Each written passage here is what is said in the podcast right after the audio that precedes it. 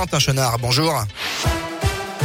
Bonjour Bastien, bonjour à tous. À la une de l'actualité, le choc entre Saint-Etienne et Marseille est officiellement reporté à aujourd'hui. Le match de la 30e journée de Ligue 1 devait se dérouler hier soir à 21h, mais face aux conditions météorologiques très compliquées, la LFP avait décidé donc de le déplacer.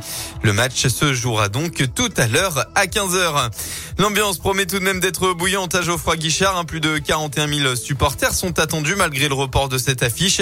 L'OM deuxième du championnat rêve de podium. La SSE barragiste rêve de s'extirper de la fin du classement.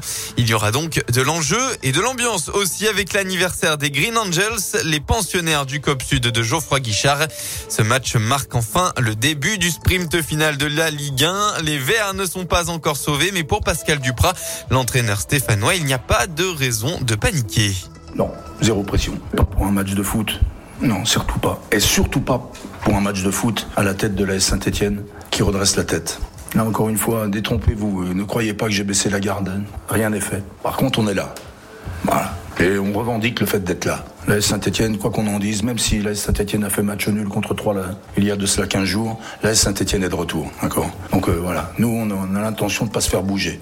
ASSEOM, c'est cet après-midi à 15h. Dans le même temps, Clermont recevra Nantes. Dans la Loire, elle avait été admise à l'hôpital en urgence absolue dans la nuit de jeudi à vendredi. Une stéphanoise est décédée la nuit dernière des suites de ses blessures. Le légiste a confirmé que les coups portés par son conjoint sont à l'origine de la mort. Ce dernier a été interpellé la nuit des faits à son domicile dans le quartier stéphanois de Montreno.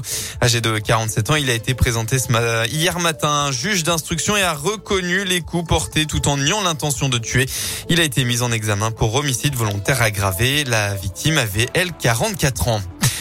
À l'étranger, l'Ukraine aux portes d'un cessez-le-feu humanitaire. C'est ce que va tenter d'obtenir un haut responsable de l'ONU à Moscou. Hier, les forces russes se sont retirées de villes clés comme Kiev dans le but de garder le contrôle des territoires qu'elles occupent déjà, a confirmé l'Ukraine. Les Russes laissent derrière eux un désastre total et de nombreux dangers, a dénoncé le président Volodymyr Zelensky. Un retour au sport en rugby. Clermont a renoué avec la victoire hier face à Brive. Résultat 41 à 10 pour dans, dans la 22e journée du top 14. Les Clermontois sont provisoirement 7e à une longueur de Lyon.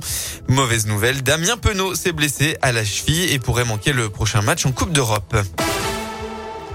La météo dans la région, eh bien la Loire, la Haute-Loire et le Puy-de-Dôme restent en vigilance orange ce matin au moins jusqu'à 10 heures. La neige est encore un peu tombée hier soir avant de se calmer dans la nuit. On devrait retrouver des éclaircies aujourd'hui dans l'Ain, le Rhône et une partie du nord de la Noire. En revanche, la grisaille sera présente dans le Puy-de-Dôme et l'Ain. Euh, les températures vont augmenter entre 3 euh, et 7 degrés cet après-midi.